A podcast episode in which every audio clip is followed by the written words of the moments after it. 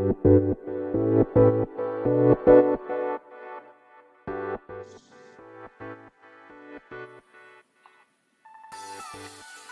い、始まりました。本を読んでは、独り言ラジオ。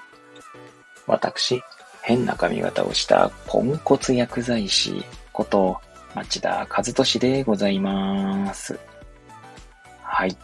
というわけでですね、今日も読んだんだか読んでいないんだか、積んだんだか積んでいないんだかといった本たちの中からですね、一冊紹介して、ゆる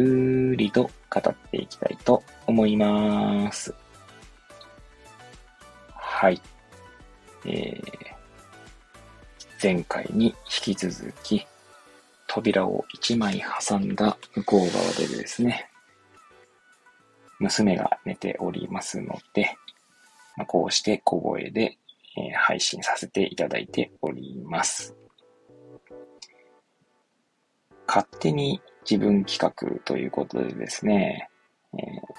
ー、漫画ウィークですね。え本日が6日目でございます。本日紹介する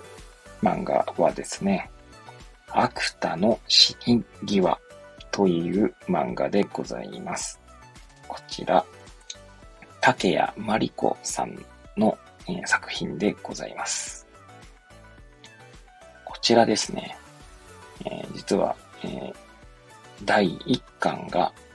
10月19日に出たばかりの作品でございます。まあ私はですね、こちらの作品は、えー、漫画のアプリですね。漫画のアプリで、漫画ワンという、まあ、小学館ですかね、が提供しているアプリがあるんですけど、そちらでですね、えー、各週の金曜日に、え、更新されている漫画でございまして、えー、も新連載の時から、まずっと見続けております。えそしてこの度ですね、ま第1巻が、ま発売されたということで、え、ま当然のごとくですね、ま Kindle なんですけれども、購入したと、次第。まあ、そんな感じですね。はい。で、えー、まあ、こちらなんですけれども、まあ、どんなお話かというとですね、ちょっと漫画1の、えー、そのアクタの死に際のページですね、に、この漫画の、ま概要が書いてありますので、そちらを、えー、読み上げていきたいと思います。仕事も順調。彼女ともいい感じな社会人、黒田誠は、実生活の小さな積み重ねによって心を病んでしまう。そんな時、学生時代の文芸部の後輩、黄泉の喜郎と再会する黒田。売れっ子小説家になっていた黄泉野に焚きつけられ、黒田の人生は大きな変貌を遂げ、小説業界に大きなうねりを生み出すことになる。命を燃やして物語を紡げ。はい。えー、そんなですね、文言が、えー、まあ、この作品の紹介文としてですね、書かれております。でですね、まあ、こちらの作品は私もとても好きな作品なんですけども、なんで、まあ、ぜひですね えー、皆さんも手に取っていただければと思います。で、えー、まあ、そんなですね、今宣伝も兼ねているっていうのもあるんですが、私がですね、今、まあ、この今回漫画ウィークとしてですね、一応まあテーマってわけじゃないんですけど、まあ、一応この、うんと、最後、明日ですね、まあ、配信する作品。まあ、実はですね、その作品を、まあ、配信したいなと思っていたんですが、まあ、じゃあ、じゃあ漫画ウィークって形で1週間配信しようかな、みたいな風に思ったんですね。なんでまあ、明日さ、明日紹介する作品を、まあ、紹介したいがためにですね、この一週間があるわけなんですけれども、一応ですね、その、まあ、明日の作品に、まあ、通じる、通じるというか、まあ、私が勝手につなげた、まあ、テーマみたいのがあるわけで、まあ、それは明日、まあ、うん、テーマという言い方も変なんですけどもね、まあ、それにつなげる形で、えー、今までも、えー、配信しているんですけれどもね、今回の作品で言うとですね、この主人公の黒田誠ですね、は、えー、まあ、心を病んでしまうって先ほどの紹介文にもありましたけれども、まあ、第1話でですね、まあ、それが描かれておりまして、まあ、漫画1のアプリではですね、第1話が、まあ、フリー、まあ、無料で読めますので、まあ、もしよければですね、まあ、アプリで見ていただければと思いますけれども、まあ、あの、普通にこう、会社員としてですね、順風満帆だったんですね。まあ、むしろできる社員だったんですよ。でもですね、まあ、多分疲れ、いろんなことで疲れが溜まってですね、まあ、心を病んでしまうわけなんですけど、まあ、そんな時にですね、まあ、小説の世界に、まあ、誘う、まあ、後輩、読みの岐路という。で、そこでですね、まあ、黒田誠はですね、まあ、自分の本心と向き合ったりするんですね。まあ、本心っていうと、まあ、語弊があるのかもしれませんが、その、周囲との関係性みたいな。関係性じゃないな。まあ、なんだろう、周囲の声っていうんですか。周りの声にこう、流されている自分というんでしょうかね。むしろそれでいいと思っている自分がいるっていう感じでしょうか。まあ、あの、周囲の声とかですね、周囲の意見に、まあ、そうだよね、つって、ははーってやっていることでですね、まあ、なんつうんだろう、安定化を図っているんですけど、まあ、それによってですね、まあ、本来の黒田誠のその奥底にあるですね、何か、その黒田誠の本能というか、まあ、そういったものを押し殺している、まあ、そんな描写があるように、まあ私は、まあ読み、まあ読み解いてるっていうと語弊がありますけれども、まあそう感じております。で、まあ、結果的にはですね、その小説家を目指すことにはなる、まあ、展開っていうのがですね、もう第1話から、まあ、わかるわけなんですけども、その中ですね、まあ、その後輩であるその読みの岐路をですね、その小説の世界へ誘う、えー、読みの岐路がですね、まあ、黒田誠をこう、まあ、誘う際にですね、まあ、黒田誠が、まあ、言い訳というか、まあ、言うわけですね。まあ、俺には才能なんてないからと。で、えー、それに対してですね、読みの岐路は、才能がなきなきゃ書いちゃいけないのみたい。っていうわけですよ。なんか結構この言葉は、まあ、まあ、ちょっと一言一句同じじゃないんですけど、この言葉は私の中で結構、あの、なんつうんだろうな、まあ、響いた言葉なんですよね。まあ、なんだろう、自分がやりたいことって何なんだろうって、皆さん多分どうですか？一度はですね、考えたことがあるんじゃないかなと思うんですけども、何が自分はやりたいんだろう？またね、あの、私もですね、その高校時代とか、えー、まあ今でもそうですけど、まあ本当は何がやりたいんだろうなってずっと考えてきましたね。考えてきたっていうか、まあそんな思いにこう囚われてきましたね。まあその中でですね、それこそ主人公の黒田誠のようにですね、まあ、こんなもんかなって言って自分でですね、自分に、まあなんだろうな、な、自分で自分を納得させるような形でやってきた面もあるんだと思います。まあ、ただですね、私の場合はそれでなんかこう、自分の本心を押し殺しているかっていうと、そこまでではないと思っていますが、ただそういうのってわかんなかったりしますよね。まあ、それこそですね、うん、まあ、前回ですね、まあ、アンサングシンデレラを、まあ、配信しましたけれども、まあ、薬剤師の業界でもですね、まあ、その top of top というか、もうなんていうんですかね、そのトップランナーたちが、まあ、たくさんいるわけですよ。で、まあ一時期ですね、やっぱりそういうトップランナーになりたいって思った時期もありましたけど、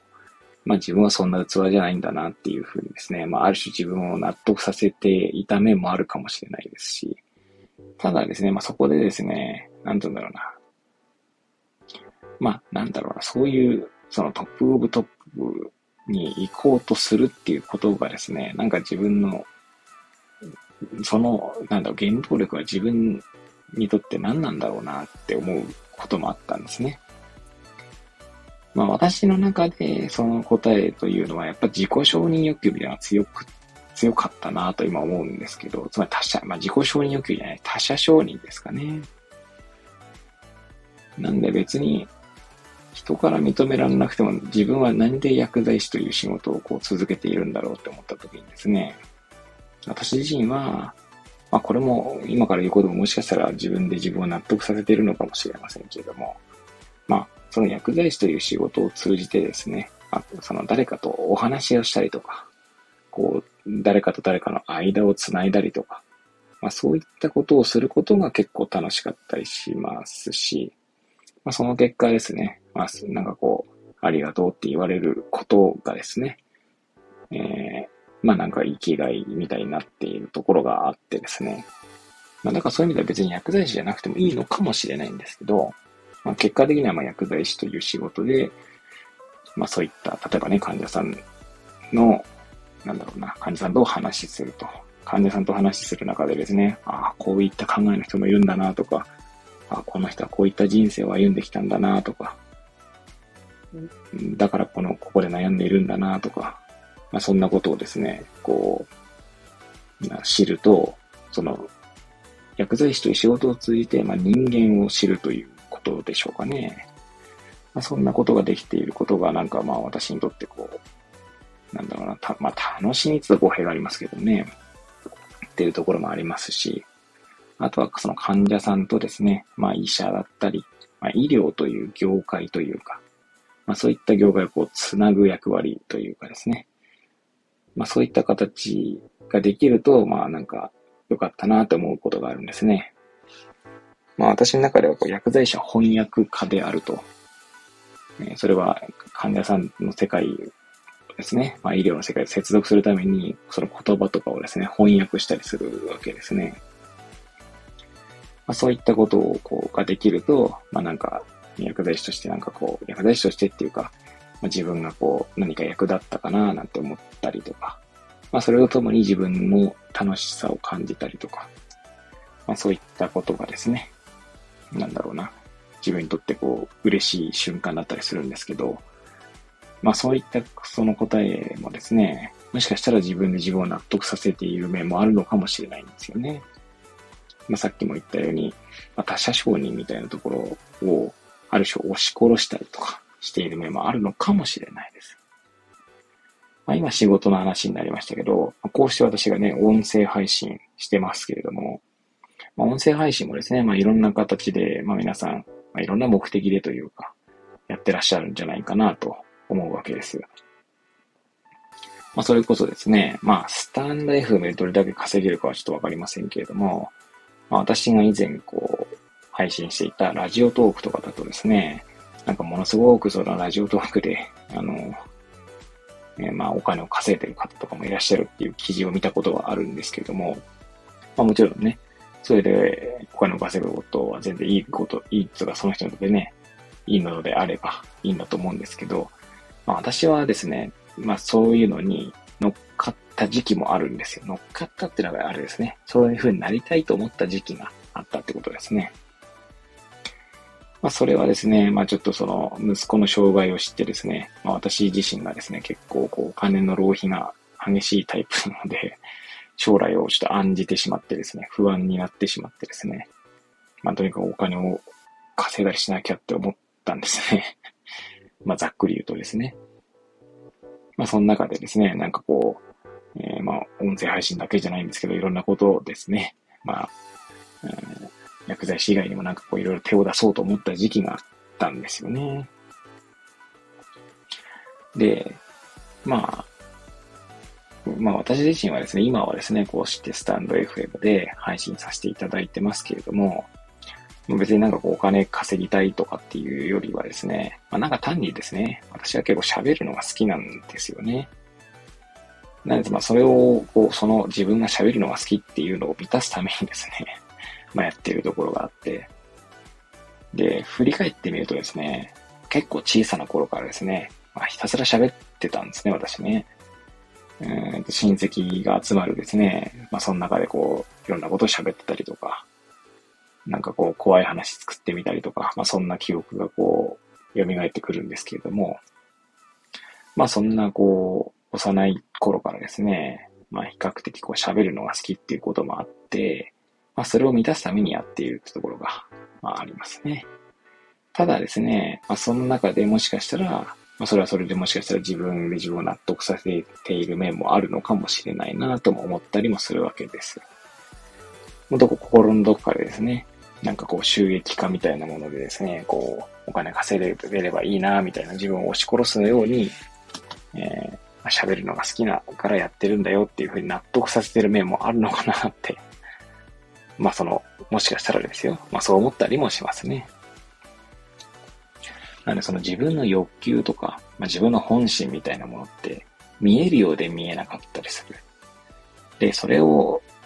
なんだろうな、こう、ある種探すのが、まあ、人生なのかもしれない。まあちょっと大きくなりましたけどね。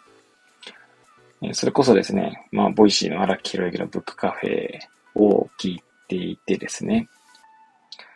えー、まあ、その番組内で対談したわけじゃないんですけど、え、確か新 R25 かなんかでですね、その、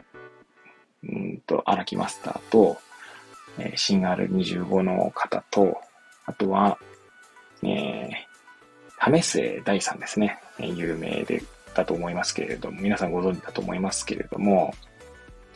えー、ハードルのね、選手でしたね、為末さんね。えー、で、その、ハードルの、何メートルハードルかちょっと忘れましたけど、メダル、メダリストでもありますよね。はい。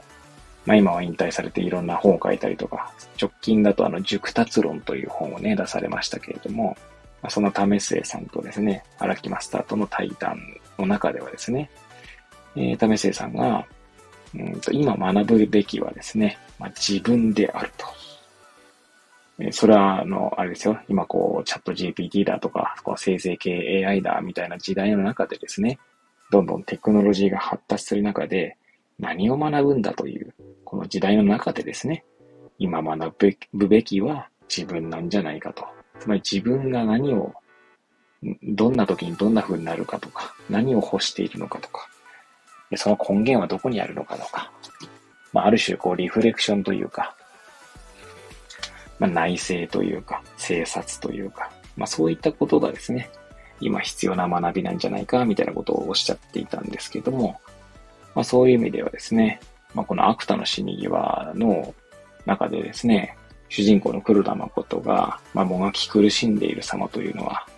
まあ、自分、あの、黒田誠自身ですね、と向き合っている様子が描かれているという、